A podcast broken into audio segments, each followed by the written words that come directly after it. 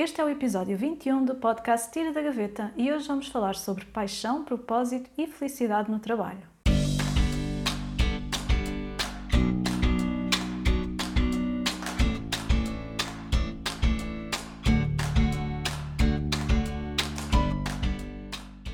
Bem-vindo ao podcast Tira da Gaveta. Eu sou a Alexandre e ajudo pessoas em fase de mudança profissional. Aqui no podcast converso com duas grandes amigas, a Joana e a Sara, sobre vidas profissionais não lineares, desafios e conquistas em busca da realização profissional. Olá, Joana! Olá, Sara! Olá! Olá! Olá aos nossos ouvintes! Então, estamos hoje aqui a gravar o último episódio desta segunda temporada, que vai ser publicado no início de dezembro. Um, e depois vamos fazer aqui uma pausa no mês das festas e regressaremos, espero eu, em breve, com novas conversas, novos recursos e novas experiências para partilhar. E fechamos esta temporada, diria eu, com chave de ouro. Vamos falar sobre três conceitos que se ouve muito hoje em dia e que muita gente anda à procura: a paixão, o propósito e a felicidade no trabalho. São palavras que se ouve tanto que quase ficam desprovidas de sentido, não é?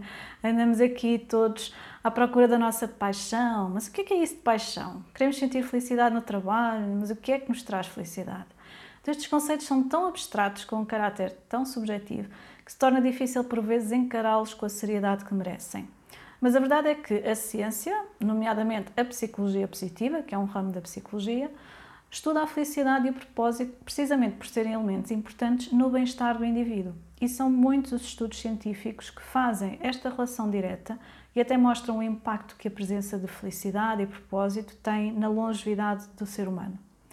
Mas nós hoje vamos aqui focar-nos concretamente nestes aspectos relacionados com a vida profissional e tentar desmistificar cada um deles e trazer aqui uma dose de realidade e pragmatismo. Então, Joana e Sara, gostava de começar por vos perguntar se já alguma vez andaram em busca de algum destes conceitos em relação ao trabalho. Posso começar eu então? Uh, claro que sim, já, já procurei os três. Uh, aliás, no início da minha carreira eu saí da faculdade certa de que iria encontrar estas três coisas enquanto jornalista, porque pronto, nós quando estamos na faculdade acreditamos nestas coisas. Uh, eu tinha muito esse sentido de missão e de propósito, era apaixonada por essa missão e portanto tinha certeza de que iria ser feliz.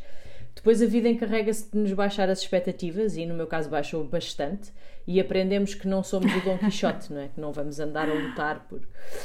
Um, e é uma, é uma lição muito dura, pelo menos no meu caso foi, durou muitos anos, foi um luto muito difícil. Uh, já disse aqui algumas vezes que o jornalismo é uma profissão com muito espírito de missão e eu tinha-o verdadeiramente. Uhum. E a decisão de sair do jornalismo foi puramente racional e por isso é que acho que o coração demorou tantos anos a uhum. aceitá-la. Um, e tanto tempo, uh, tanto tempo depois, 10 anos depois, a ver uma série americana que se passava numa redação, houve várias cenas que foram gatilhos que me puseram a chorar, mas tipo a soluçar, tipo criança. Uh, portanto, foi uma coisa que me mostrou que, que era o bicho que tinha ficado cá dentro, não é? Que estava a ser acordado outra vez. Porque eu pareço muito racional, mas no fundo sou matemática. Só que é muito emotiva. Ninguém muito quer para, para eu manter, manter esta minha postura impecável. Bom, um, eu, hoje em dia, depois de refletir muito sobre isto, acho que o meu maior erro neste processo todo, e talvez esta seja a coisa mais útil que eu tenho para partilhar com quem nos ouve, foi que eu convenci-me de que era impossível cumprir o meu propósito fora do jornalismo.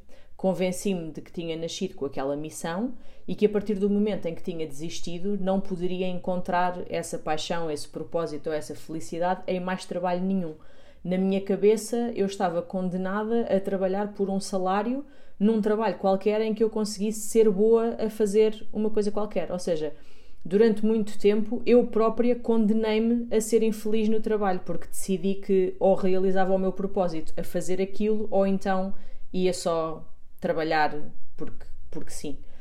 Um, e, e condenei-me, uh, como eu dizia, a ser infeliz no trabalho. Sendo que infeliz é um exagero, porque uh, para mim a felicidade no trabalho não tem só a ver com aquilo que se faz, mas com, muito com o ambiente em que se trabalha, com as perspectivas de crescimento, a relação que se tem com os colegas, o facto de estarmos ou não a aprender não é? e a evoluir. E isso foi o que eu fui procurando sempre e felizmente consegui encontrar em todos os sítios por onde passei. Um, hoje em dia, depois das várias experiências, acredito que nós podemos definir o, o nosso próprio propósito em cada um dos projetos ou das empresas onde trabalhamos, conforme o contexto de cada pessoa. Por exemplo, um propósito válido e que pode ser muito motivador pode ser trabalhar num determinado projeto, não pelo projeto em si, mas porque queremos muito trabalhar com uma determinada pessoa uhum. que está envolvida com aquele projeto. E então, nesse, nesse caso, o nosso propósito é trabalhar com aquela pessoa porque respeitamos, admiramos e queremos ter a experiência de trabalhar com ela. Uh, outro pode ser financeiro, por exemplo, eu quero juntar X dinheiro em N tempo para um determinado objetivo e então posso ir fazer um trabalho que possa até não gostar assim tanto, mas que é bem pago, mas o meu propósito naquele momento, naquele trabalho, é juntar uma determinada quantidade de dinheiro. Portanto, há aqui muitas, muitas formas de encontrar propósitos no trabalho. Em resumo, para mim, o propósito é algo que podemos ser nós a criar em cada trabalho por onde passamos. A felicidade tem mais a ver com o ambiente ou o contexto em que fazemos esse trabalho. Quanto à paixão, eu diria que esta é a mais difícil, Uh, porque eu vou, eu vou arriscar dizer que a paixão é o que me faz, por exemplo, ficar a editar os episódios do podcast até à meia-noite. É o que me... Deus, que ela gosta disto. eu queria dormir, mas não, não, não, não, não vou dormir. Tenho aquela, aquele minuto e meio que ainda precisa de uma afinação. Exato, precisa ali de um ajuste. Ou é o que me faz, por exemplo, fazer quilómetros e quilómetros, então agora no mês de dezembro, pelo país inteiro para ir cantar com o coro. É esse sentimento, esse sentimento não é permanente, sem trabalho nenhum, ninguém aguenta viver apaixonado 24 horas por dia, ok? É muito cansativo. Um, mas pode, esse sentimento pode ser encontrado em alguns momentos, em algumas coisas que nós fazemos. E se calhar o segredo é tentar encontrá-lo no maior número de momentos possíveis. Uhum. Sim, olha, Joana, eu, eu gosto, gosto tanto de descobrir na tua experiência tantos, tantos pensamentos idênticos que também tive a pensar nisto. Porque, hum, por exemplo, faz-me pensar que apesar de serem conceitos muito subjetivos, não é? Esta história da paixão no trabalho, do propósito, da felicidade, hum, há denominadores comuns mesmo para abordagens em pontas opostas. Hum, e agora vou dizer isto em português. okay. Sim, explica-nos lá melhor, Sasha. Exato, género. Agora vamos, vamos falar com, com uma pessoa. Agora explica quer... para totós. Exato. Não para totós, não para as pessoas normais, porque eu, eu às vezes esqueço-me que eu também sou uma pessoa normal, ou pelo menos ambiciono. ambiciono ser. Por exemplo, Sabes que, como diz, como diz o sábio Caetano Veloso, de perto ninguém é normal. Exato, sim, isso é, é, um, é uma ilusão não é, que nós temos. Um, eu vejo o lado funcional do, de trabalho que faço para ganhar a vida um, como a ponta inicial da forma como escolhemos trabalhar. E o lado espiritual de trabalho que me faz sentir viva como a ponta oposta. Portanto, aí as duas pontas opostas que estava a referir. Um, o, portanto, é, é, o trabalho que me faz sentir viva é o destino que desejo para a minha dimensão profissional, não é? Portanto, e, e, e acredito que seja assim para todos os seres vivos que, que andam nesta terra. Um, podemos escolher, uh, aliás, não é os seres vivos, é os, os, seres humanos, não é? Porque em princípio os outros animais não têm trabalhos, mas se calhar um dia vamos descobrir aí umas. Alguns têm, olha, os cães pastor. Olha, sim. Os gado, mas, o gado que colabora na agricultura. Sim, mas, mas nunca ouvimos assim. falar de um cão que desistiu de ser, eh, de ser uh, esquiador e que foi, passou a cão polícia ou ou Exato. não falamos. Sim, pronto, sim, não, se, não se costuma ouvir falar muito em, em sindicatos, mas se calhar eles existem. Portanto, podemos, uh, podemos escolher um trabalho porque paga bem, não é? A tal abordagem funcional e que tu também referiste, Joana, não é? Um, ou porque é exatamente o que eu quero fazer, uh, é aquilo que eu mais gosto, ou é, é, onde eu me sinto euzinha, não é? A tal abordagem espiritual. Um, e quais são os dominadores comuns que eu encontrei aqui? Uh, em todos os trabalhos, um, uh, penso que é a paixão, a propósito e a felicidade são todas construções que partem mais de mim e menos do trabalho propriamente dito. Pronto, e, e, e isso foi também uma coisa que tu referiste um, de outra forma, não é? Uh, nas diferentes funções que eu desempenhei, no meu caso, não é? Uh, eu não me senti sempre em busca da paixão, nem do propósito ou da felicidade, porque a maior parte dos trabalhos que eu decidi fazer foram escolhas estratégicas. Este trabalho dá-me autonomia financeira de que estou à procura, uh, ou de que preciso, ou dá-me entusiasmo do propósito ou do desafio que representa para mim fazer algo novo, diferente, ou com esta ou aquelas pessoas, não é? Portanto, um, e, e como tu, Joana, te sentiste desistir da tua missão profissional e submergir noutras profissões para ganhar a vida, a procura incessante que sempre fazes do que podes fa fazer bem, né?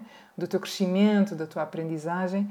Isso sim faz-te encontrar o sentido daquele trabalho e assim descobrires o teu contributo único e com esse sentido de valor que ganhas não é? com o teu contributo único, regulas o teu grau de felicidade. Portanto, de facto, isto aqui é, é estes conceitos são subjetivos, mas ao mesmo tempo há formas muito conscientes e muito bem, e acho eu, muito claras de nós também regularmos isto, não é? Porque podemos não estar no emprego de sonho, mas, mas temos ação sobre aquilo que sentimos também. Um, e seja qual for o espírito com que chegamos a um novo trabalho, seja com entusiasmo ou com a resignação né, daquele trabalho que nos calhou, uh, eu penso que o propósito no trabalho é algo que posso e arrisco dizer mesmo que devo ser eu a criar, é exatamente por aquilo que estávamos aqui a falar. É a perspectiva com que olhamos o que nos faz ver o propósito do trabalho que estamos a, a realizar. Um, ou podemos permanecer cegos, claro, e não ver nem sentir qualquer propósito, não é? E passar ao lado, passar ao lado disso, não é? Um, e fazer o trabalho só por, por, porque tem que ser, porque é um emprego, porque eu preciso daquele dinheiro ao final do mês.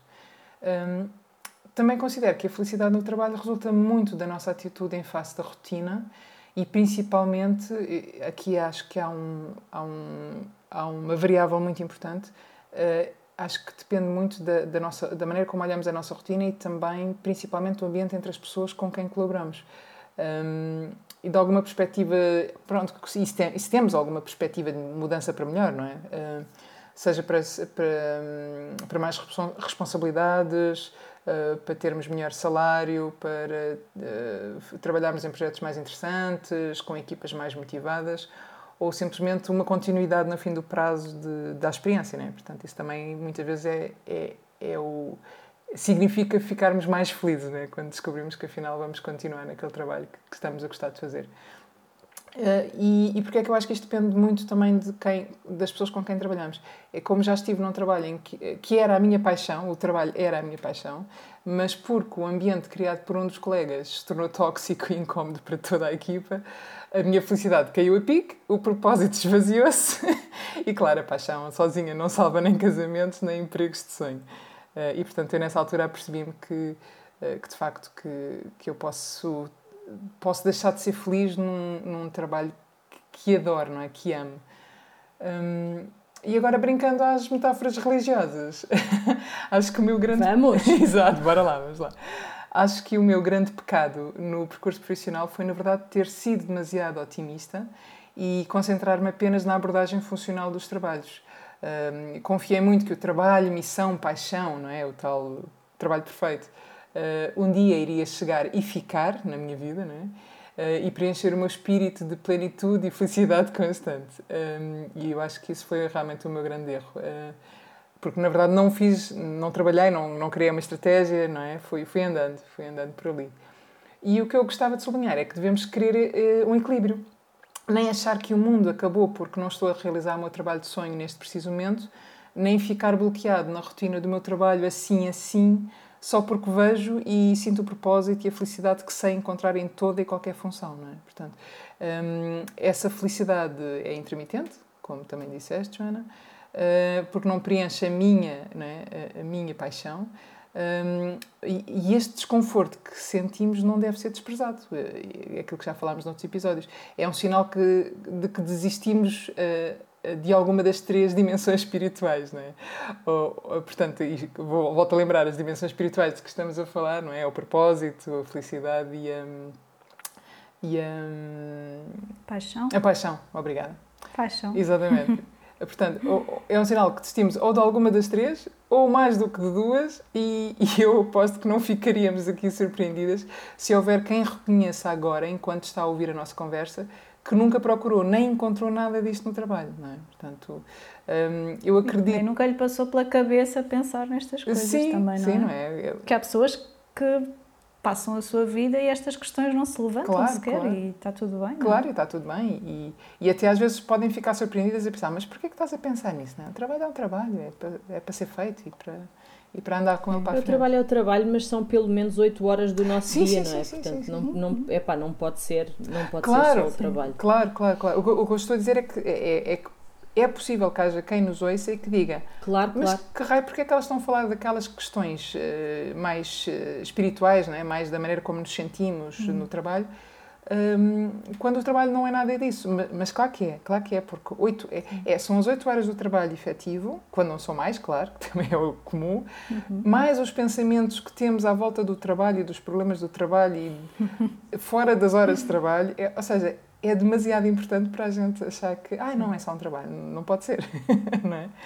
E por isso, Isto quando eu trabalho não é também a nossa identidade. Exatamente. é? Que é aquilo que falávamos até num dos outros episódios, Exatamente. que é a pessoa às tantas embranha-se tanto que já se confunde a si própria Sim. com a sua função, a sua profissão e esquece. Pode ser muito mais para além daquilo, Sim, não é? sim, sim. Sim, esquece que há outras, as outras dimensões, não é? Que, que já falámos também. E eu, sinceramente, eu acredito que nós podemos ter tudo. Ou seja, ao contrário do que o ditado popular diz, não é? Ah, não podemos ter tudo e tal. Eh, Eu acredito que podemos ter tudo, porque podemos ser compassivos com o, o tenho X e Y, mas ainda me falta o Z, não é? E viver bem com, e viver bem com isso, eh, temporariamente. Um, porque não devemos desistir de criar a estratégia para desempenhar o trabalho onde sabemos existir a nossa santa trindade laboral. Meu Deus. Oh, meu Deus, eu depois, depois que a Sara fala, fico sempre assim a sentir, Oh. meu Deus, com esta veia poética Mas, que ela sabes traz, que- eu tenho que falar Sim, a sim. seguir. É, é- é uma mistura entre, eh, entre adoro metáforas e depois meter ali o, o humor pelo meio, porque realmente falar de Eu, religião eu é enquanto que ando a ler a trabalho- Bíblia e ela é que diz estas coisas. Pronto, é isto. Faz parte. e tu, Alexandra? Então, eu gostei muito de vos ouvir. Ah, Joana, tu falaste aí numa coisa que eu acho que também é importante referir, que é o nosso propósito não é estático, não? É Aquilo que tu estavas a dizer há pouco de o nosso propósito no momento pode ser em relação a um projeto, ou termos o propósito de querer trabalhar muito com uma pessoa, ou o nosso propósito é alcançarmos um determinado nível financeiro. Isto é importante referir, não é? Porque às vezes as pessoas também têm esta noção, e eu própria também já pensei isso, não é? Que o propósito era para a vida toda e não é. O propósito altera consoante, a- consoante as nossas fases de vida, não é? Porque nós também vamos alterando e os nossos valores, os nossos objetivos, a, a nossa missão às vezes vai se, vai se tornando mais clara, então é normal que o propósito também se ajuste ao nosso percurso. Um, e depois também gostei muito ali de uma expressão que a Sara disse, que foi o permanecer cegos no trabalho e não sentir qualquer propósito. Eu acho que passei por uma fase dessas, não é? Não é que eu não quisesse chegar lá, mas eu estava completamente ah, focada ou limitada a pensar naquilo que me prendi, naquilo que não queria e não conseguia abrir o leque de possibilidades, não é? Então era como se tivesse realmente aqui algo a, a limitar-me um, e a condicionar-me a ver para além daquilo que eu estava no momento a ver. Um, e como eu já partilhei, não é, em outras ocasiões, uh, sinto-me aqui uma eterna inquieta e insatisfeita, porque andei muito tempo em busca de algo que me preenchesse. E é, é mesmo o clichê de que estamos aqui a falar hoje, não é? Eu queria fazer algo com que me identificasse, onde me sentisse útil, e depois, perante a famosa pergunta, então, mas o que é que queres fazer? Vinha a tal resposta, não sei. Então, a verdade é que eu andava em busca de algo porque sentia um vazio. E eu acho que isto talvez seja o mais importante uh, a reconhecer e a identificar quando, quando estamos nestas situações, que é que vazio é que nós sentimos para andarmos em busca de algo, que necessidade é que nós não temos aqui preenchida. Porque se nós formos aqui agora um bocadinho mais teóricas, não é? E a recordar a teoria das necessidades humanas de Maslow, que tem os cinco conjuntos de necessidades que o ser humano precisa de ver atendidas para chegar à autorrealização, nós percebemos que muitas vezes aquilo que sentimos falta está num desses conjuntos de necessidades, quer sejam as necessidades básicas, que são as fisiológicas e de segurança, quer seja ao nível das necessidades secundárias, que são necessidades sociais, de autoestima, de realização pessoal.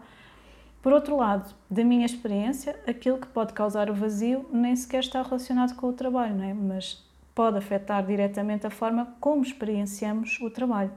Isto porque a vida é um sistema, não é? E então, se uma das áreas não está a funcionar bem, acaba por impactar todas as outras. No meu caso, um, aquilo que eu percebi foi que a área do lazer, do descanso, da diversão, estavam sempre muito descuradas e por isso sempre que eu me envolvia em projetos paralelos ao trabalho, que me traziam essa sensação de envolvimento, entusiasmo e diversão, fora da rotina do trabalho, que era uma das coisas que eu identificava que não gostava, então eu conseguia me sentir super satisfeita. Isto já traz uma referência valiosa que é, uh, e Joana, acho que também já mencionaste isto, que é não vamos conseguir encontrar, uh, ou nem sempre vamos conseguir encontrar este sentimento de paixão e propósito através do nosso trabalho, não é? E Sara, também acho que já referiste um bocadinho ali naquilo que estavas a partilhar. Portanto, nós podemos nos sentir totalmente preenchidos, dando, por exemplo, um contributo através de voluntariado, numa causa que realmente signifique muito para nós. Outras pessoas sentem-se a cumprir o seu propósito através da família, não é? Dedicando o seu tempo às suas pessoas, ao seu núcleo um, familiar. Não sei se vocês já tinham pensado nisto desta forma assim uhum. mais específica. Olha, eu, eu concordo com tudo o que disseste, Alexandra.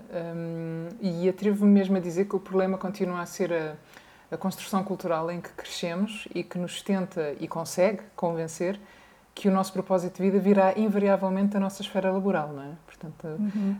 um, como se toda a nossa vida fosse um casulo em camadas para colocar no centro o que fazemos em troca de dinheiro, portanto, uh, e, e, esquecemos tudo o resto e as outras camadas e, uhum. e, é como se tudo o resto não importasse e fosse apenas um caminho para o que está, uh, o que está, o que estamos a fazer uh, em troca uhum. de dinheiro a carreira, é, que é essa palavra cheia de unicórnios e tantos mal-entendidos, acho eu neste momento. Um, e, e, sem denegrir, né? porque há, há, carreiras, há quem faça carreira, mas, mas ainda é uma coisa muito, muito metafísica. Eu acho que ainda se fala da carreira como se fosse um, como se fosse assim um nirvana que nós podemos atingir, não é? Eu estou muito virada para o lado, desculpem. Estás muito virada para o lado As espiritual. espirituais. Mas, mas é isso. Isto é da chegada do Natal, não é? Deve Estás ser, é, é época natalícia, estou a entrar. Estou Ou entrar do que ela bebeu ao almoço. as duas hipóteses. Não, foi chá, não, não, teve, não tinha nada de especial, não tinha, como é que se diz, não tinha cheirinho. Não, não Como a mousse de chocolate, não é? Aquela mousse de chocolate com cheirinho, adoro. Não, não, infelizmente não, não, não tinha cá dessas maravilhas da mousse de chocolate. Um, e, e, pronto, eh, eu, eu, brinco com a história da carreira, mas de facto acho que, que é uma palavra perigosa nos tempos que correm, porque uhum. só deve ser usado nos casos efetivos em que as pessoas fazem carreira a trabalhar sempre numa determinada especialização, não é? E que elevam, uhum. uh, que elevam muito bem ao longo da vida e sempre em crescimento e aprendizagem, mas não é isso, não é essa a, a palavra que nós devemos tomar quando falamos de de trabalho e de propósito, principalmente, porque hum, nós vivemos muito resignados, acho eu, pelo menos é o mais comum, vivemos muito resignados com o sempre foi assim, não é? Arranjar um trabalho e é isto que te vai dar a satisfação e é assim que tu te vais realizar, enfim. Ora, o valor do nosso contributo não tem de estar acorrentado a um emprego convencional, porque hum, nós podemos ser em vez de fazer, podemos uhum. proporcionar as condições para que outros façam e sejam, podemos estar com o outro ou estar para o outro e cuidar do outro, e destas formas trazemos um contributo gigantesco, não é? Um, eu penso que o sentimento de propósito vem das responsabilidades que aceitamos e que chamamos para nós, sejam elas quais forem. Um, e penso nisto, eu e penso nisto muitas vezes. Aquilo que estavas a dizer, Alexandra, cada vez para mim faz mais sentido, eh, de que de facto andamos à procura do propósito nos sítios errados, muitas vezes. Uhum. E, e, das coisas que, que sempre me deram. E, e por exemplo, o meu, aquilo que eu tive a refletir foi das coisas que sempre me deram mais sentimento de propósito foram as milhares de horas de voluntariado ao longo dos anos a ser animadora, não é? E exemplo das crianças e de jovens em campos de férias, no verão. Um, as, horas, as horas e os anos que eu amei e que espero voltar a, a lá a ensaiar e a dar voz a obras corais, um, a organizar e a gerir concertos numa associação musical, a garantir a logística e gestão das atividades florestais numa associação da faculdade. Isto foi, foi tudo trabalho voluntariado e que eu fui, eu fui muito, muito feliz. e espero continuar a ser quando voltar, por exemplo, ao hobby de, de cantar. Um, uhum. e, e, e, portanto, se calhar também foi por isso que eu descurei muito a procura do propósito Uh, no trabalho, porque eu, eu já era feliz com estas outras dimensões da vida que sempre tive ao longo dos anos. Portanto, eu nunca Sim. sentia necessidade. Ou seja, claro, eu, preferi, eu sempre pensei, ah, gostava era deste trabalho, este é que era o meu trabalho ideal. Mas como ele não, apareceu uma vez, né, depois não, não funcionou, porque o ambiente era mau, aquilo que já referi aqui. Um, uhum. Quando ele se foi embora, quando o, o, trabalho, eh, digamos, de sonho se foi embora e não voltei a, a ele eu na verdade não eu não precisei muito que ele aparecesse porque eu encontrei este propósito e esta e este sentido de felicidade e de paixão uhum. nas outras esferas nas outras esferas uh, pessoais portanto uh, também é, é, acho que realmente isto é muito importante também fica aqui presente que é nós podemos procurar estas estas dimensões eh, no trabalho, mas não é obrigatório. Podemos, podemos encontrá-las no trabalho e nas outras esferas pessoais, mas uhum. podemos não, está, não as ter no trabalho e só as ter no lado pessoal, ou o inverso, não é? Portanto, e, e, cada um saberá, porque os nossos desconfortos, se os temos, é que nos dizem se ainda falta alguma coisa, se devemos procurar mais alguma coisa. Sim, sim. É, eu acho que é mesmo isso, Sara, concordo plenamente. E pensando, e pensando desculpem, pegando naquilo que disseste, uh, que o nosso propósito não tem de estar associado não é, à esfera laboral, Lembrei-me de uma TED Talk muito interessante da empreendedora social Noeline Kirabo, que se chama Duas Perguntas para Descobrir a Nossa Paixão e Torná-la numa Carreira. E é uma TED Talk que tem mensagens muito importantes e algumas delas eu trouxe para partilhar, que são um, por um lado, fala sobre este desalinhamento que ela sentia entre aquilo que fazia no dia a dia e aquilo que realmente tinha para si um verdadeiro interesse e que as outras pessoas não percebiam porque é que ela se sentia tão frustrada, não é? Uh, no trabalho que tinha, porque ela até era bem sucedida, mas ela sentia este desalinhamento interno. Depois ela tem uma frase brilhante que eu às vezes destaco em publicações porque me identifico muito, que é There must be more to life than the simple routine of life. Ou seja, tem que existir mais na vida além das simples rotinas da vida, não é? E quer passe isso pelo contexto profissional, quer passe por outros projetos em paralelo, pelo voluntariado, pelo que quer que seja, mas mais do que aquele rangue-rangue da vida, não é? Aquela rodinha do hamster em que nós não saímos. E depois tem uma frase que me marcou muito e que me fez repensar em tudo quando ouvi, que foi nem todas as paixões se tornam numa carreira. E isto para mim foi assim, ah, bolas! Então isto quer dizer que eu se calhar ando aqui à procura de uma coisa que nunca vou encontrar ou que nunca vou satisfazer. Ou que estarias a procurar assim. no sítio errado, não é? Ou isso, ou isso. Mas foi realmente um, um abrolhos. É, é aquelas coisas de eu até sei que isto pode ser verdade, mas eu quero ignorar. E depois de repente alguém diz aquilo assim muito, nem todas as paixões tornam uma carreira. E tu ficas, bolas, agora é que me lixaram. Exato. Que agora há mesmo alguém a dizer isto. E que, e que vem a seguir com porquê que não me disseram isto mais cedo? Hein? Porquê que não me disseram isto no, no secundário? Hum?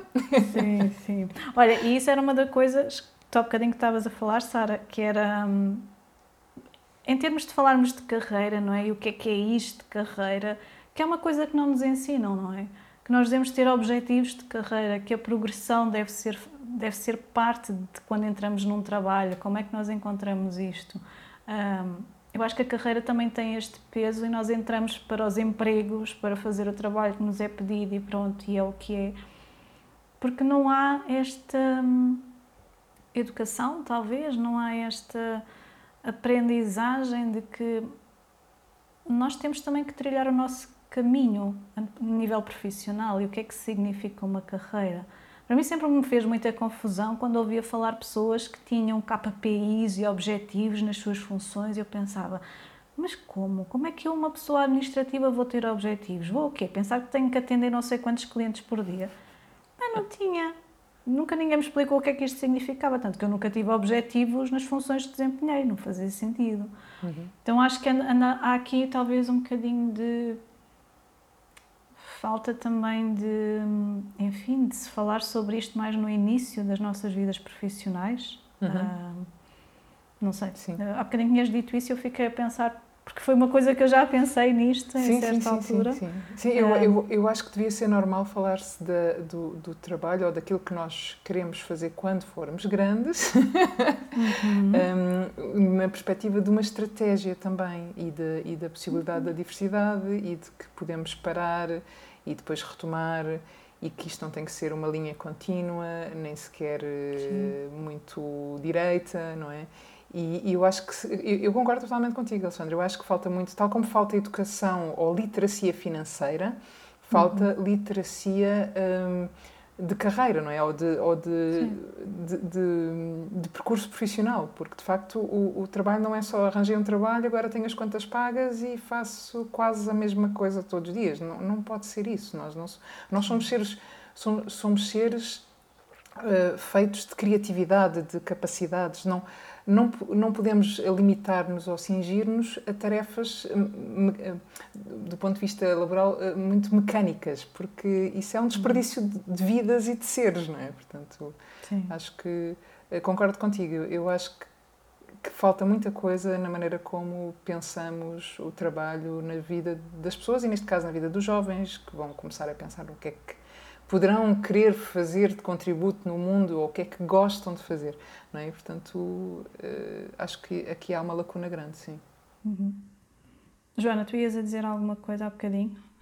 Não, eu estava aqui muito calada, estava a ouvir-vos e estava a refletir que eu, em relação às carreiras, tenho uma experiência um bocadinho diferente, se calhar porque os adultos com que eu toda a vida convivi, pelo menos até entrar no mercado de trabalho, uh, eram pessoas que trabalhavam na função pública e, portanto, tinham essa perspectiva de carreira e foram pessoas que eu fui vendo uhum. progredir na carreira. Portanto, foi, é uma coisa que teve sempre presente. Já, para mim fazia parte de trabalhar, ter esse sentido de, de progressão. Uhum. Mas, uh, sendo um bocadinho desmancha prazeres em relação ao ambiente generalizado que há agora de empreendedorismo e podcasts e cenas, Uh, e até ao teu projeto Xana, mas isto não é nada, não é nada sobre o tira da gaveta. Não, não, não, não, não. é crítica, não é crítica. Não, é dizer que há um ambiente generalizado desta coisa de uh, cada pessoa deve descobrir a sua paixão e trabalhar nela eh, uhum. tanto quanto possível. Eu não acho nada que isso seja viável.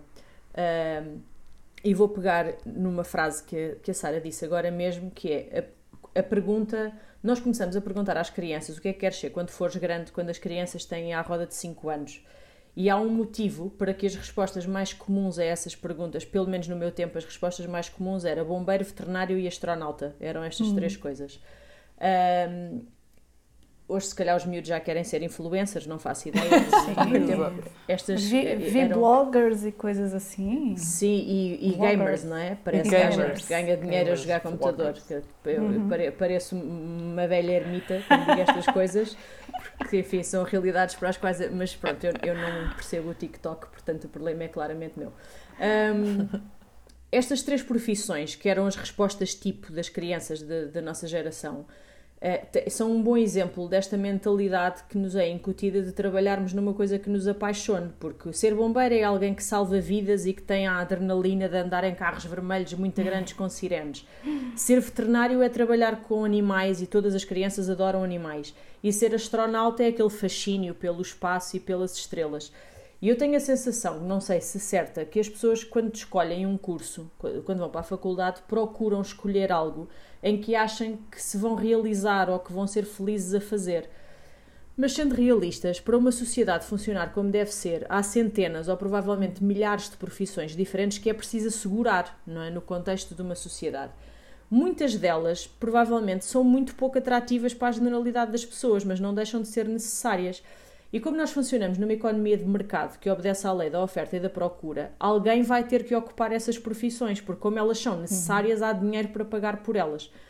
Vou dar um exemplo exagerado. Se de hoje para amanhã todas as pessoas decidissem ser educadores de infância, ia haver um excesso tão grande de oferta que as pessoas que conseguissem exercer a profissão iam ganhar pouquíssimo, a generalidade das pessoas iam estar no desemprego e iria haver uma série de outras profissões cujos salários iam subir imenso porque não ia haver ninguém disponível para exercê-las.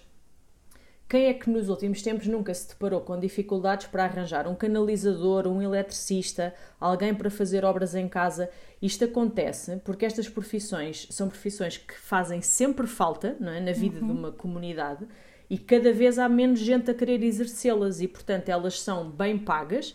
As pessoas que as fazem quem é que nunca ouviu coisas de ah, combinei com o eletricista, mas ele não apareceu porque tinha um trabalho não sei aonde. Portanto, estas pessoas dão só o luxo de não ser especialmente cumpridoras uh, das coisas que combinam, porque têm realmente muito trabalho, uhum. têm trabalhos grandes e, portanto, aqueles os chamados biscatos mais pequeninos não têm tanta vontade de os fazer. Uh, e portanto é, é uma coisa de que há muita necessidade e é assim que o mercado funciona. Também há esta ideia crescente ultimamente que eu estava a falar de que toda a gente pode fazer da sua paixão o seu ganha-pão e eu não acho nada que seja verdade.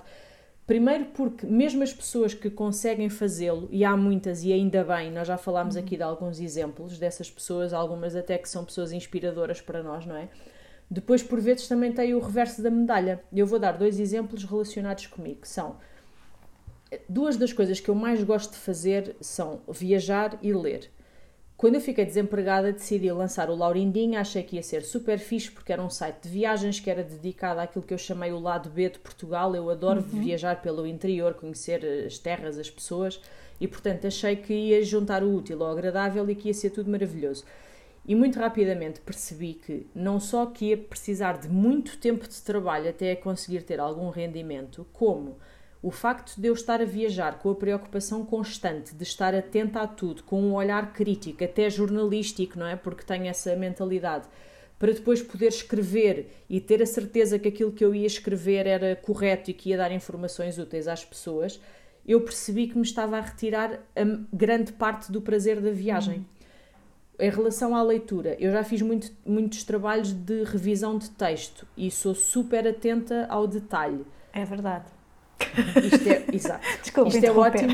Não, não, não. A Alexandra já foi vítima. A uma, Alexandra já foi vítima desta minha revisão de texto, é por isto que ela está a dizer isto. Um, isto era ótimo porque é uma coisa de que eu gosto muito, gosto muito de ler e estavam-me a pagar para isso. Hoje em dia, eu já não consigo ler de outra forma. Eu, eu ganhei um, um, olho de lince para as gralhas. Hum. Qualquer livro que eu esteja a ler, para já tenho sempre um lápis ao pé de mim, porque depois, quando encontro as gralhas, assinalo-as.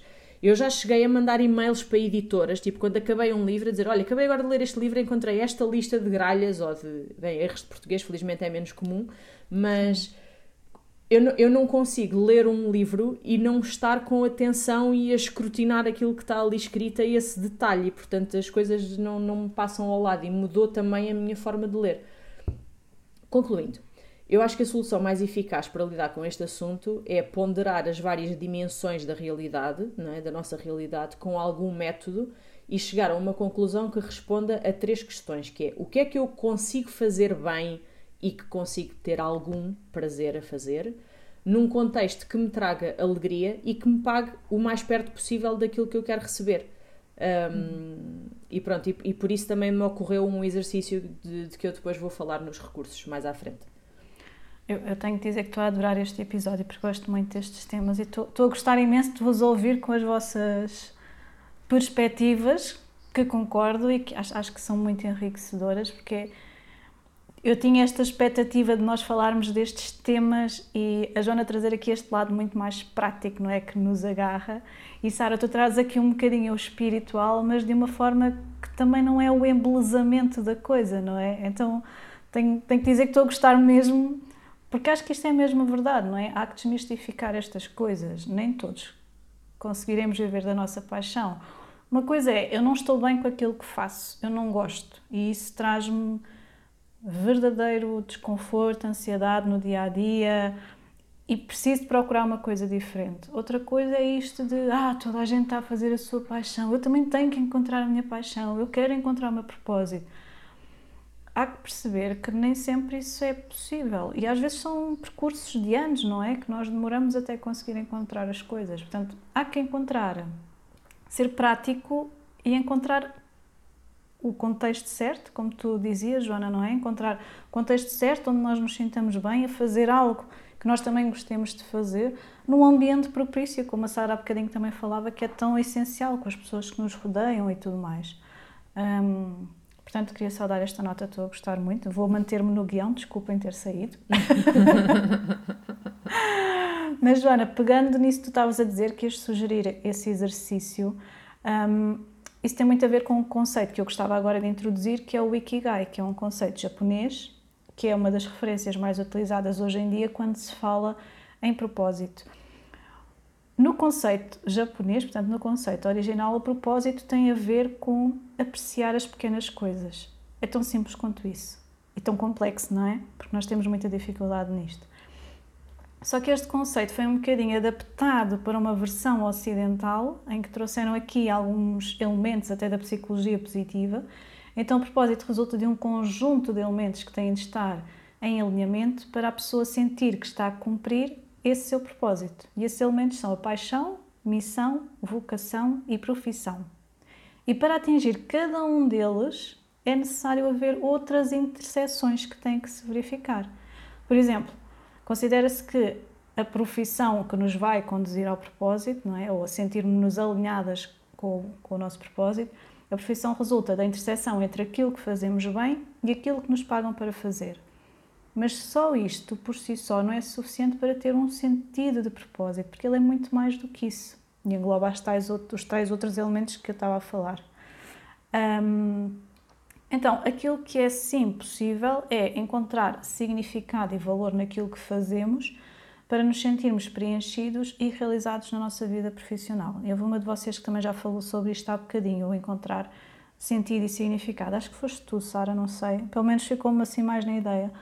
Um, e eu trouxe aqui dois exemplos também que eu lembro-me de já ter ouvido em algumas formações um, sobre esta questão do encontrar significado naquilo que fazemos, não é? por exemplo, o homem do lixo, não é? Uh, sem querer aqui tirar o, o, crédito a ninguém, mas até como a Joana dizia, todos nós precisamos ter nós precisamos ter algumas funções na sociedade, não é? E o homem do lixo é uma dessas uh, funções, essas profissões que têm que existir. E ele próprio pode encontrar satisfação no seu trabalho porque está a contribuir para cidades mais limpas, para o bem-estar das pessoas, evitando problemas de saúde pública. Numa visão maior, ele até está a cuidar do planeta, não é? E isto pode ser o trazer este sentido de significado para, para a profissão que faz, para aquilo que faz no dia a dia. Outro exemplo pode ser o coveiro, não é? Que também é uma daquelas pessoas que nós olhamos e pensamos que é um trabalho duro e o coveiro pode muito bem ver significado no seu trabalho ao dar conforto às famílias no momento de despedida final de um ente querido. Portanto, o significado que nós damos ao nosso trabalho pode implicar uma ressignificação daquilo que fizemos até agora, procurando algo mais intrínseco que nos leve a sentir satisfação e dar valor àquilo que fazemos. Faz-vos sentido? Hum, sim, sim, eu concordo totalmente. Acho que há sempre uma forma de olharmos para o nosso trabalho que pode até parecer algo muito pequeno e considerar qual é o impacto que ele tem numa dimensão maior. Para mim, por exemplo, é super importante sentir que no meu dia a dia contribuo para o bem-estar do outro ou para melhorar uh, uhum. a vida de, de, quem está à minha roda.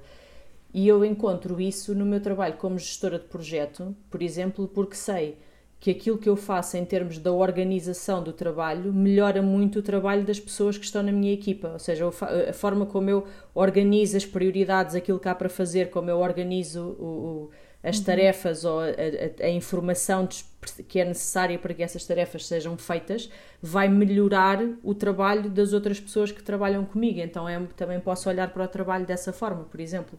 Uhum. E, e o, o, tema, este tema do propósito do, e do ressignificar uh, de que estavas a falar, Alexandra, um, fez-me lembrar uma história que já está muito contada, mas que vale a pena voltar a ela. Um, hum. Eu vou lê-la porque acho que é mais divertida assim. Um, Conta-se que um filósofo foi um dia visitar a cidade de Chartres. Um, ao chegar, foi observando a azáfama, o vai e vem constante de pessoas atarefadas, o fervilhado de vida e o de trabalho da cidade. A certa altura, o filósofo deparou-se com um homem que estava a partir pedra e aparentava um enorme cansaço. Como bom filósofo que era, treinado a fazer perguntas, dirigiu-se ao homem e perguntou-lhe o que é que ele estava a fazer.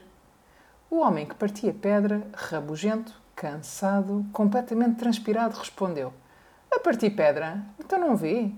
É um trabalho difícil, nunca consegui um trabalho a sério. Faço o que ninguém quer fazer. Estou cansado, cheio de sede. Olhe, deixe-me em paz. Silencioso, o filósofo continua a sua caminhada e encontra outro homem que partia pedra e fez-lhe a mesma pergunta: O que estás, meu bom senhor, a fazer? Estou a partir pedra. É a partir pedra que ganho a vida. Não tenho outro ofício. Este é muito duro e cansativo, mas é necessário trabalhar para garantir o sustento da minha família. Olhe, cá me vou arranjando. O filósofo continua a andar e encontra um terceiro pedreiro e fez-lhe a mesma pergunta: O que estás, meu bom senhor, a fazer? E o homem respondeu: Eu, meu nobre senhor, eu estou a construir uma catedral. e é esta história, que eu tenho a certeza que vocês já ouviram no passado, uhum. É tão bom revisitá-la porque é eu acho que é a maneira mais simples de explicar esta história, não é? Da, ressignificação. O mesmo e é a maneira mais simples também de comprovarmos que tu tens um filho pequeno, porque estás ninja a fazer vozes ah, e sim? Gosta? Oh, então, eu pensei exatamente no mesmo. Ela começou oh, a ler e eu pensei, a Sara parece que está a ler um conto para crianças. Pronto, sim, sim, tal e qual. Já treina há três anos e meio. Que maravilha. Pelo menos. pois bem, sim, Sara, tenho ideia de já ter ouvido uh, esta história em algumas vezes. É daquelas metáforas também uh, interessantes para se ouvir e que nos faz refletir, não é? Uh, realmente sobre a forma como nós uh, pensamos sobre aquilo que fazemos. E eu gostava agora aqui de trazer outro trabalho, outro trabalho, desculpem, isto está mesmo difícil hoje. outro tema um bocadinho mais específico, portanto já falámos aqui sobre a felicidade, não é? Sentirmos felizes no trabalho, mas na realidade, a felicidade no trabalho tem sido assim um fenómeno ultimamente, não é? Que tem trazido aqui para debate do dia empresas felizes, pessoas felizes. Uh, o que é que vocês têm a dizer sobre isto? Joana, se calhar vou começar por ti também. Sim, eu acho que a questão da felicidade já é um bocadinho mais complexa, porque se a procura do propósito pode depender apenas de nós, não é? Como já falámos, de sermos nós a construí-lo, acho que a felicidade depende de nós e dos outros e depende muito uhum. da postura com que nós estamos tra no trabalho, mas também do ambiente que é proporcionado por esse contexto, sejam as políticas da empresa, de gestão de pessoas, ou o ambiente que é criado pelos colegas.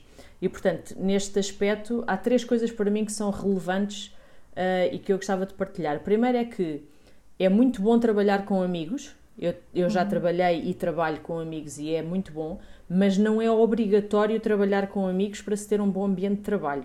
E mais do que isso, nós não precisamos de ser amigos de toda a gente com quem trabalhamos, ok? Para, uhum. para sermos bons colegas, não temos que ser amigos. E este equilíbrio também é importante para não levar a casos em que a nossa vida depois fica completamente misturada com o nosso trabalho, em que as pessoas são todas as mesmas em tudo o que fazemos um, e em que o nosso trabalho e a nossa vida social são a mesma coisa. Portanto, acho que é importante haver aqui um, um equilíbrio uh, entre estas duas coisas. Depois é importante ter uma atenção grande para o outro, respeitar o espaço do outro, perceber que toda a gente tem dias maus e que às vezes, se uma pessoa nos dá uma resposta torta, em vez de respondermos igual e escalar para discussões, podemos nós ter a capacidade de não fazer disso um cavalo de batalha, porque sabemos lá nós que dificuldades é que aquela pessoa está a atravessar, não é? E uhum. trabalhar com outras pessoas implica ter esta visão de disponibilidade e de empatia para quem trabalha connosco, porque o ambiente que se vive no local de trabalho é responsabilidade de cada uma das pessoas que o constitui. E depois, uma coisa muito importante, enfim, que já me trouxe alguns dissabores, mas que eu continuo a achar, para mim é a maneira certa de fazer as coisas, que é frontalidade e honestidade sempre, mesmo que doa. Se há coisa que eu considero essencial para ter relações saudáveis e ambientes de trabalho saudáveis é que sejamos frontais, o que não significa ser uma besta, ok? Uh, e honestos dar e pedir feedback sincero e construtivo, porque só assim é que evoluímos e ajudamos os outros a evoluir. E se conseguirmos ter essa coragem de dizer o que pensamos de forma clara, de forma construtiva e com empatia, eliminamos logo uma das coisas que para mim é uma das principais causas de maus ambientes, que são aquelas conversinhas e intrigas feitas nas costas uns dos outros. Uh, portanto, isto para mim, pá, às vezes é complicado ser muito frontal, já sofri um bocadinho com isso, mas continuo a achar que é a, que é a abordagem preferível para mim. Sim, sim, e, e, e, que, e que requer muito que as pessoas, eh, que os colegas e que, e que todos tenhamos eh, uma, uma atitude madura, não é? Que é, é nem sempre gostamos de ouvir os feedbacks, mas se forem construtivos, de certeza que vamos tirar valor daí e até vamos agradecer a perspectiva que o outro nos está a dar e que se calhar nós estamos estamos aliados, não é? E que nos vai ajudar também a crescer. Um, e sim, concordo contigo, quer dizer, as conversinhas uh, nas costas não são mais do que uh, pessoas uh, sem coragem e sem maturidade suficiente para, para ter uma conversa de adulto com, com, com quem deviam ter, não é? Pronto, e, e depois também há outra questão de, em relação à felicidade no trabalho e, e, e, esta esta, este fenómeno que estavas a falar, Alexandra, das empresas felizes, pessoas felizes. Eu também acho que uh, um, a dimensão, esta dimensão está muito dependente destes dois uh, eixos que, que, que, falaste, Joana, do o nosso eixo pessoal e o, e o eixo do outro, não é? De, de, dos outros colegas. Um, porque, por exemplo, de, de, do ponto de vista do que pode correr mal, por exemplo, se, se nós somos reféns da, da opinião que os outros têm do que é que é ser bem sucedido no trabalho, ou do que é que é o trabalho ideal para nós, ou da importância de ficar e de fazer carreira em vez de arriscar e experimentar o que sentimos que é o nosso caminho profissional. Aí, claro, aí não há empresa perfeita que consiga fazer as pessoas felizes, não é? Portanto, um, porque estaremos sempre à procura da nossa felicidade na fita métrica do outro, não é? Uh, ou dos outros, que ainda vai ser pior tentar conjugar aqui várias fitas métricas. Um, e, e por isso, eh, se, se nós se nós, no fundo, se formos assim reféns do que os outros pensam e não daquilo que nós queremos, vamos faltará sempre um bocadinho assim, não é? Para sermos felizes. Portanto, um, por outro lado, se achamos que o mundo tem que girar à volta do nosso umbigo e que são os outros a fonte da nossa felicidade ou da nossa infelicidade, não é? E, portanto, somos as eternas vítimas, um, também não há empresa perfeita que nos faça felizes, não é? Portanto, nunca estará à altura, porque nós também não participamos ativamente, eh, como disseste, Joana, nós não tomamos responsabilidade em fazer a felicidade acontecer no dia a dia, não é? Portanto, ela nunca, nunca vai chegar, na, pelo menos na, na, quantidade que nós esperamos, não é? Ou que nós queremos que, que, que nos seja proporcionado.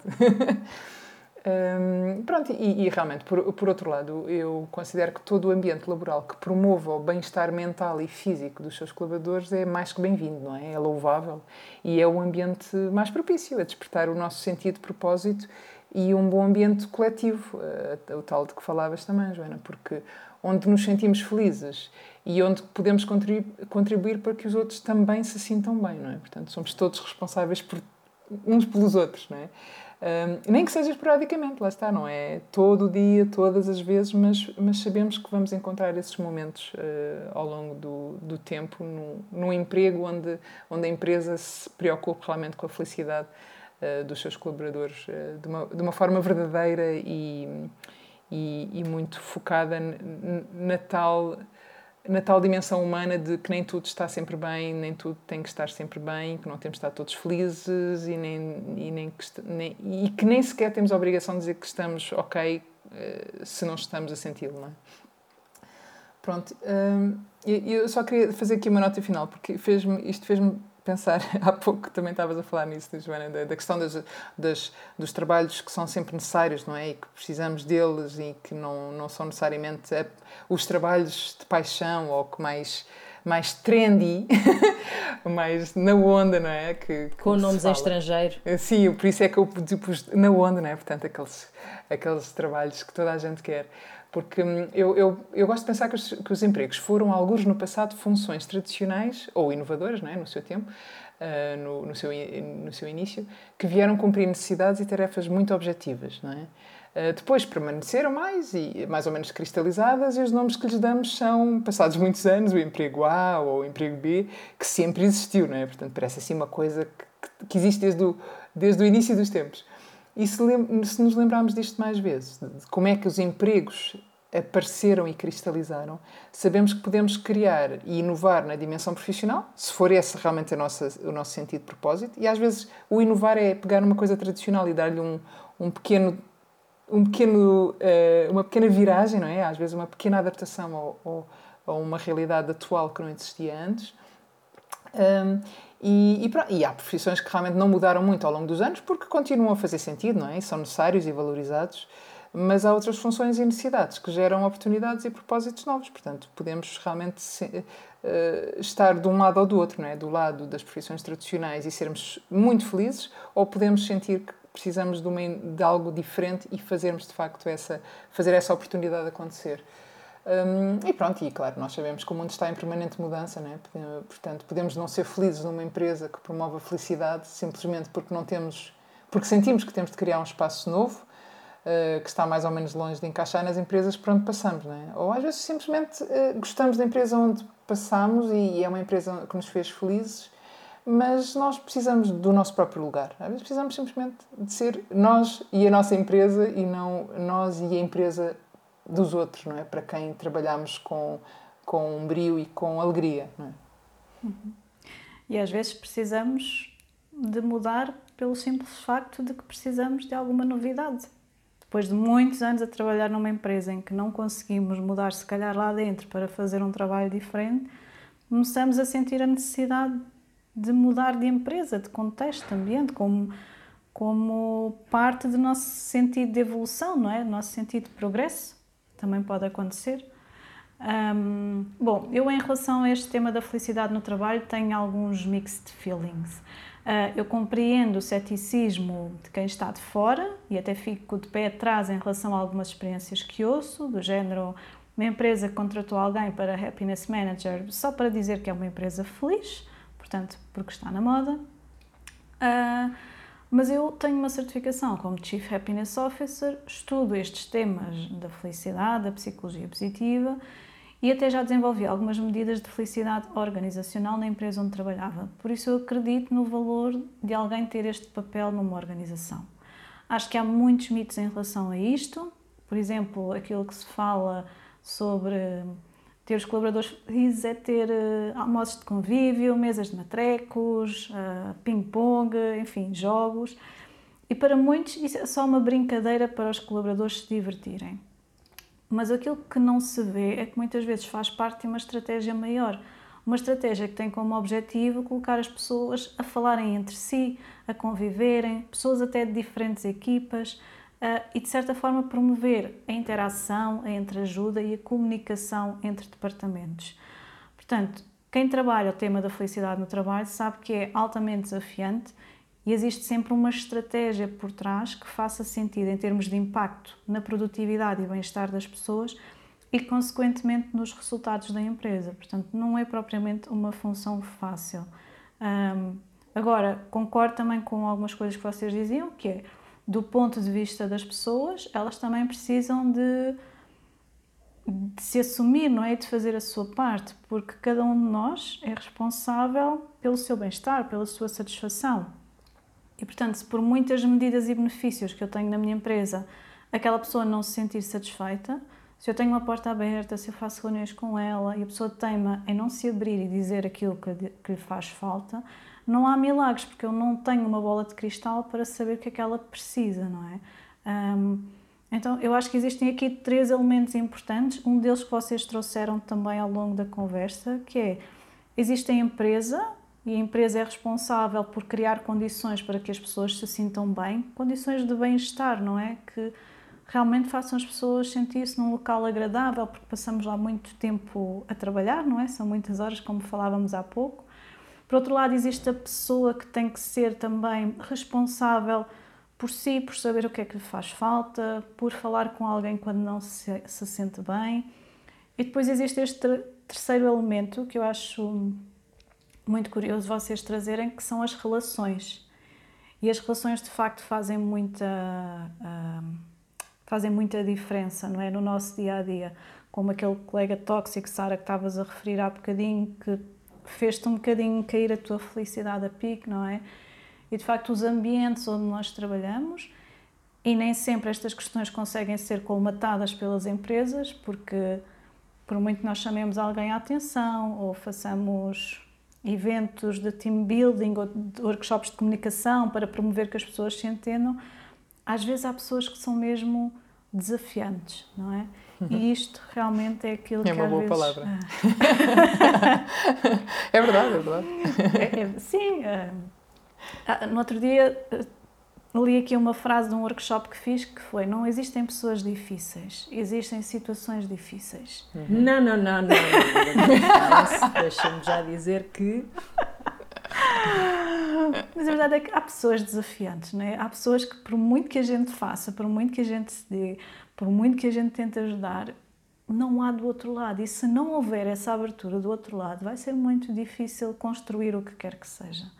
Então, uh, Acho que é isto, não é? E a comunicação é tudo, não é? Porque se nós conseguimos colocar estes elementos todos a comunicar sobre aquilo que querem, aquilo que podem oferecer, eu acho que isso ajuda muito e flui muito a criar ambientes felizes dentro das empresas e as condições para que as pessoas também se sintam mais felizes, não é?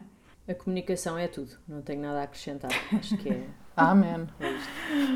ok. Amém. Então vamos lá, vamos aos nossos recursos e à nossa rubrica Vira do Avesso.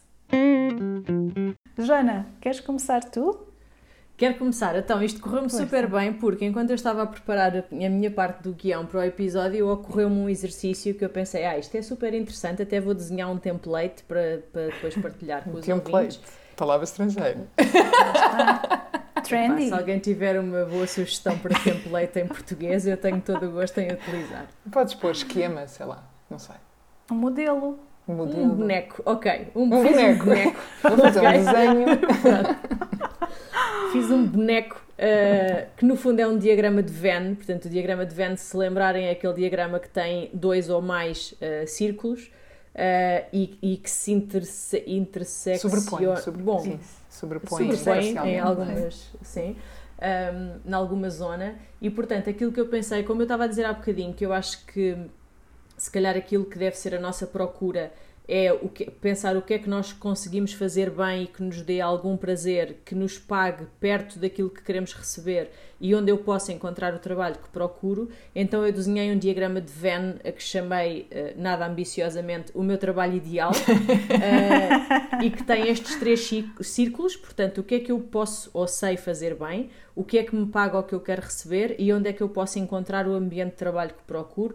E em ambiente de trabalho pode ser um sítio onde eu hum, possa ser totalmente responsável pelo meu horário, por exemplo, ou um sítio em que eu tenha uh, um escritório onde onde as pessoas não trabalhem remotamente porque prefiro estar presencial e ter esse ambiente, ou um sítio onde eu possa fazer algumas horas remotas, etc.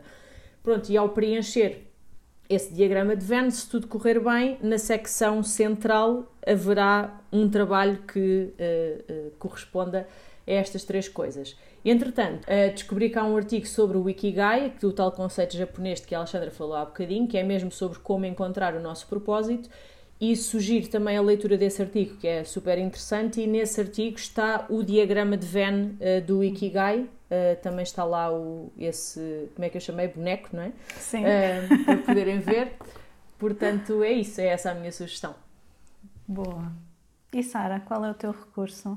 O meu recurso é uma conversa, é um- uma TED Talk eh, de como encontrar um trabalho que amas, ehm, exatamente como um exemplo de alguém que foi super infeliz no trabalho e depois que saiu do trabalho e depois como é que foi o- a sua exploração para descobrir, ou pelo menos saber como é que era o trabalho de- que devia ter e que devia procurar e que devia fazer para, para encontrar o propósito e a realização e dá, e dá uma perspectiva muito interessante eh, e, e, claro, e, faz sugestões de como é que nós podemos fazer o mesmo, né? de como é que podemos encontrar o trabalho que amamos.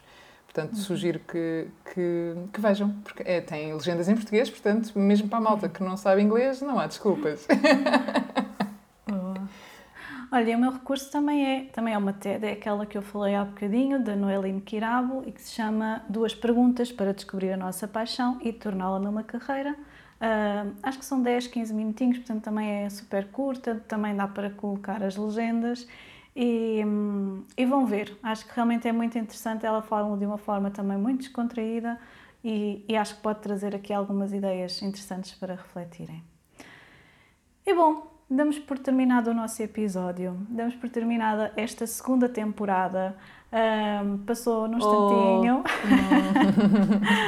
Joana e Sara gostavam de despedir-se dos nossos ouvintes. Eh, eu, eu gostava de dizer que hum, é um até breve, que é aquilo que eu quero. Estamos Até nós uma- a fazer pressão Já- à Alexandra já para a fazer- Não, terceira não fomos- temporada. Não quero fazer pressão, mas estou já a manifestar, eh, talvez ao Pai Natal, eh, a minha intenção de que haja uma terceira temporada. Na verdade, se pedirmos uma de cada vez, podemos ter muitas, não é? Portanto, vou só pedir mais uma. Querido Pai Natal, só mais uma Adoro. temporada. E, e, e lembrar, e, e, claro, agradecer a toda a gente que nos vai ouvindo ao longo deste tempo e que nos encontra eh, e que encontra valor naquilo que também vamos partilhando aqui. Um, mas eh, lembrar uma coisa que eu também tenho estado a fazer, porque agora que chega ao final do ano, a aproximar-se, é, é a altura em, que eu também vou revisitar as coisas que não fiz ou que quero fazer ou que quero fazer de uma maneira diferente. E não se esqueçam, porque eu, eu faço isto mesmo com os nossos episódios, hein? atenção. eh, eu vou revisitar às vezes os nossos episódios sobre determinados temas para pensar. Nós falámos disto, mas houve aqui uma perspectiva qualquer que eu acho que não apanhei bem. Deixa-me lá voltar a, ouvir-nos para, para ir lá. E, portanto, façam mesmo, vão revisitar os episódios destas duas temporadas naquilo que fizer sentido para vocês, para, para, para aliás, que fizesse sentido para, para as vossas reflexões. Sim, eu ia dizer, eh, acrescentar só que a Sara, nós temos alguns amigos que são grupos do podcast, não é? São super fãs e ouvem no dia em que sai. E, uh, e, e já hoje descobri que a Sara faz parte desse grupo de amigos nossos que vai ouvir os episódios para trás. Mas sou, sou, sou. É assim uma coisa meio estranha, mas de vez em quando vou, vou lá. Muito bom. Um, muito obrigada por terem estado connosco durante mais uma temporada do Tira da Gaveta. Para mim foi um prazer enorme. Aliás, como diz um amigo meu, foi um gosto, porque prazer é outra coisa. Uh, é sempre muito bom falar destes temas, partilhar as nossas experiências com quem nos ouve e aproveitar também para refletir sobre o nosso próprio percurso. As semanas que se aproximam são de celebração, de família, de balanços. Aproveitem-na bem, nas, bem, as semanas. Eu vou andar aí a cantar pelo país em várias cidades, portanto, yeah. se cruzarem com, com o Santo Dominic's Gospel Choir, venham, venham ter, perguntem por mim. Um, este é um dos lados que eu mais gosto do meu Natal, que é o meu mês de dezembro, é uma loucura, não é? Ando por aí em, em turnê, como costumo dizer. E portanto, um Feliz Natal, cheio de saúde, boa comida e mais importante que tudo, com as pessoas de quem mais gostamos perto de nós. Boas entradas em 2023. Excelente. Olha, a mim resta-me também agradecer, uh, agradecer a vocês, Joana e Sara, por estarem aqui, não é? E por terem sempre esta pressãozinha, este incentivo extra para a gente continuar. Uh, obrigada aos nossos ouvintes também pelas mensagens que vão enviando. Uh, já referi várias vezes, é mesmo gratificante perceber que conseguimos chegar aos outros, não é? E que as nossas partilhas, as nossas experiências conseguem realmente ajudar outras pessoas nas suas tomadas de consciência, nas fases em que estão. Um, e portanto tem sido muito bom. Sim, eu acredito que vem uma temporada 3, sim, eu acredito que venha para breve. Yeah! Uhul! Conseguimos! Uh, acho que é só mesmo aqui agora o momento de fazer uma pausa também para celebrar este mês um, e o novo ano e pôr algumas coisas em ordem e depois voltarmos então também um, com novas experiências, novas partilhas e acho que isso também é interessante para reavivarmos aqui uh, aquilo que andamos a, a, falar.